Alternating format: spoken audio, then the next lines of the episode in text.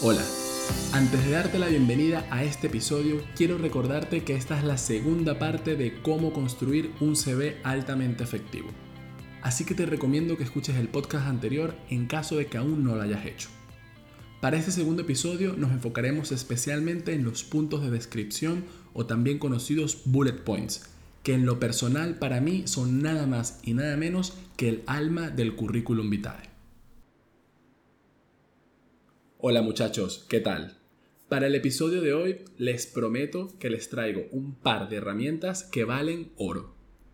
Pero antes de entrar en materia, a este punto y haciendo una especie de recordatorio, ¿qué es lo que ya deberíamos saber?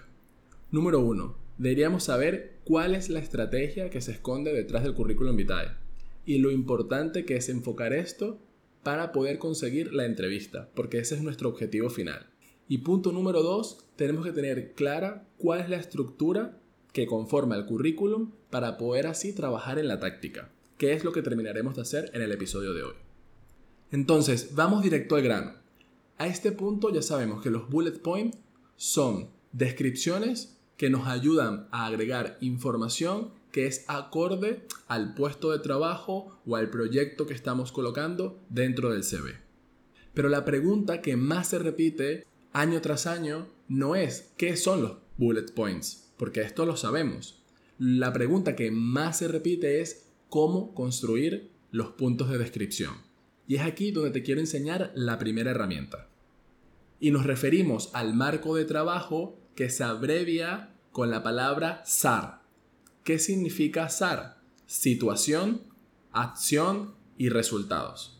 Entonces se preguntarán, ¿esto del marco SAR en qué me puede ayudar a construir mi punto de descripción. Es muy, muy sencillo. Te voy a poner un ejemplo. Imagínate que hice unas pasantías en una empresa que se encuentra dentro del sector de marketing y ventas. Y participé dentro de un proyecto donde se me presentaron diferentes desafíos. Entonces, teniendo en cuenta lo que he vivido en esa empresa, voy a hacer el ejemplo de situación, acción y resultados.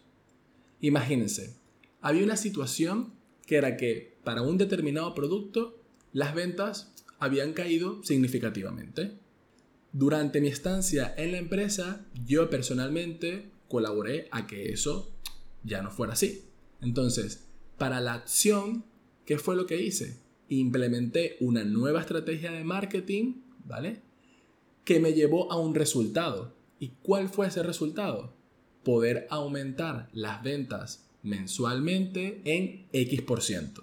Entonces, a este punto ya hemos enmarcado, por así decirlo, lo que sería nuestro punto de descripción. ¿Y cómo quedaría al final? Sería algo así como decir, implementé una nueva estrategia de marketing usando X herramienta de social media que me permitió o que le permitió a la empresa aumentar en 8% las ventas mensuales de ese producto. Este sería un ejemplo muy simple de cómo aplicar el marco de trabajo SAR para poder construir tus diferentes puntos de descripción. Y a esto se le suma un tema sumamente importante. Si se recuerdan, en episodios anteriores hemos hablado que los profesionales de recursos humanos hablan en términos de competencia. Y es aquí donde quiero comentarles la segunda herramienta que para mí vale oro. Y tiene que ver con los verbos de acción. Es decir, si los puntos de descripción son el alma del currículum vitae, para mí los verbos de acción son el alma de los bullet points. ¿Qué quiero decir esto con los verbos de acción? No sé si te diste cuenta, pero en el ejemplo anterior, que trataba sobre marketing y ventas, comencé la descripción de estos bullet points con un verbo de acción que era implementé. Y si te das cuenta, y esto es un error muy común en los candidatos, es que los verbos de acción los tienden a escribir en infinitivo.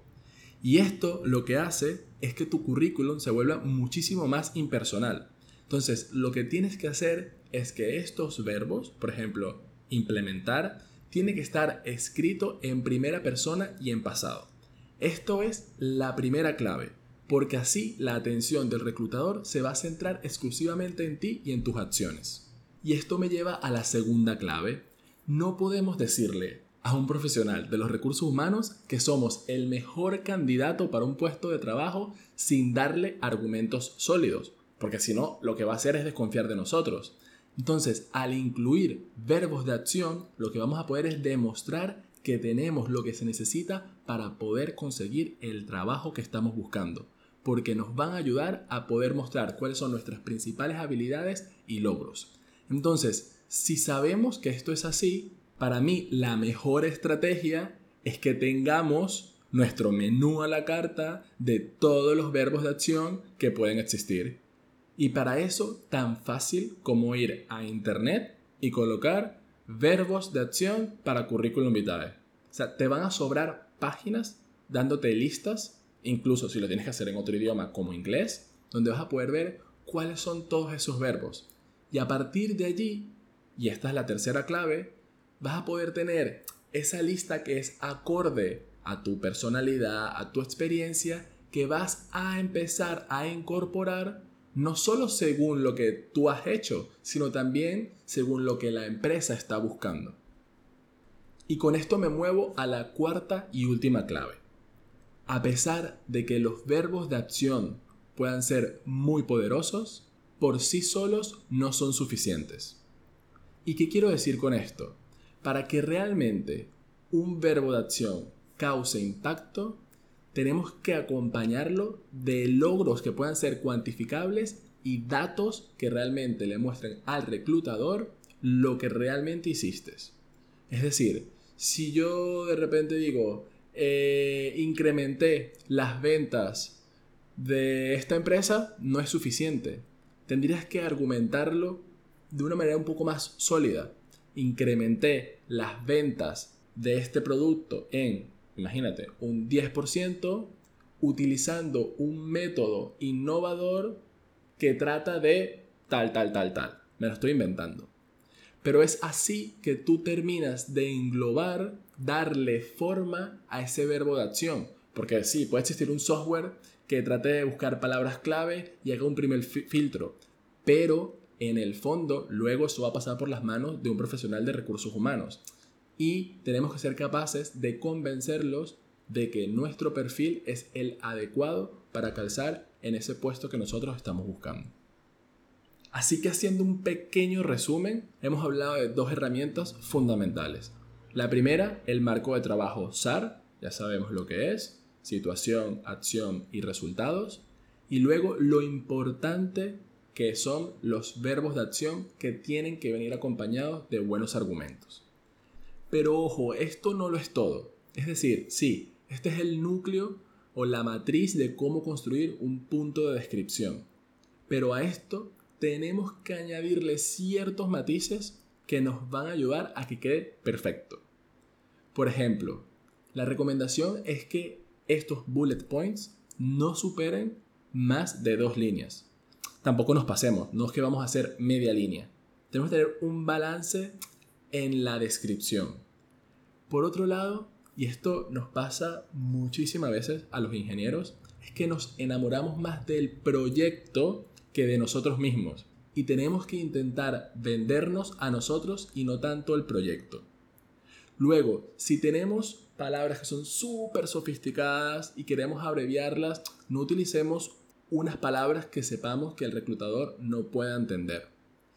Y al mismo tiempo, y este es el último consejo, tratemos de evitar verbos de acción que no digan nada. Es decir, verbos como asistir, colaboré, participé. Siento que estos verbos, que sí los puedes utilizar, no hay ningún problema que los utilices, tienden a perder un poco de fuerza. Es decir, asistí, ¿qué? Eh, colaboré, ¿qué? Tenemos que tratar de darle fuerza a esos puntos de descripción y estoy seguro que vas a encontrar verbos de acción que son súper, súper potentes y que van a ayudar a que tu currículum vitae adquiera una fuerza importante por encima de candidatos que ni siquiera tienen en cuenta de que tienen que usar verbos de acción dentro de sus puntos de descripción. Ah, y por cierto, está de más decir que tienes que aprovechar la oportunidad para colocar diferentes verbos en los distintos puntos de descripción. Trata en lo posible de no repetirlos porque así vas a poder tener muchísimo mayor alcance.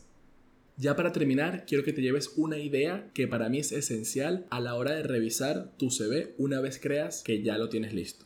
Tu currículum no tiene que expresar nada más lo que hiciste, es decir, seis meses de pasantía en esta empresa. No. Tienes que tratar de responder dos preguntas que son claves. Puedes responder más, pero dos que para mí son sumamente importantes. ¿Cómo lo hiciste? ¿Y cuál fue el impacto que generaste? Si tú leyendo tus puntos de descripción puedes responder a estas dos preguntas, ya te aseguro yo que vas por buen camino.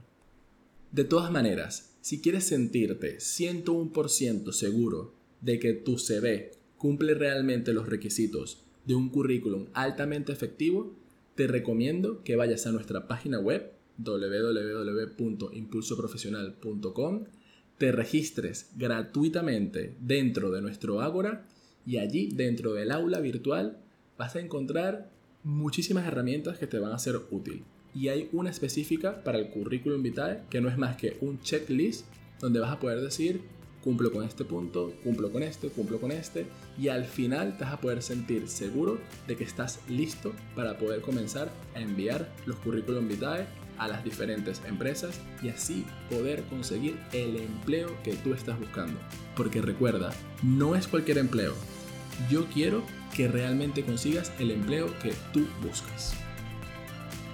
Antes de despedirnos, recuerda suscribirte a este podcast y seguirnos en LinkedIn e Instagram para que estés al tanto de toda la información de actualidad y herramientas que estaremos compartiendo contigo cada semana. Gracias por estar aquí, ten un excelentísimo día y nos escuchamos en breve en el siguiente episodio.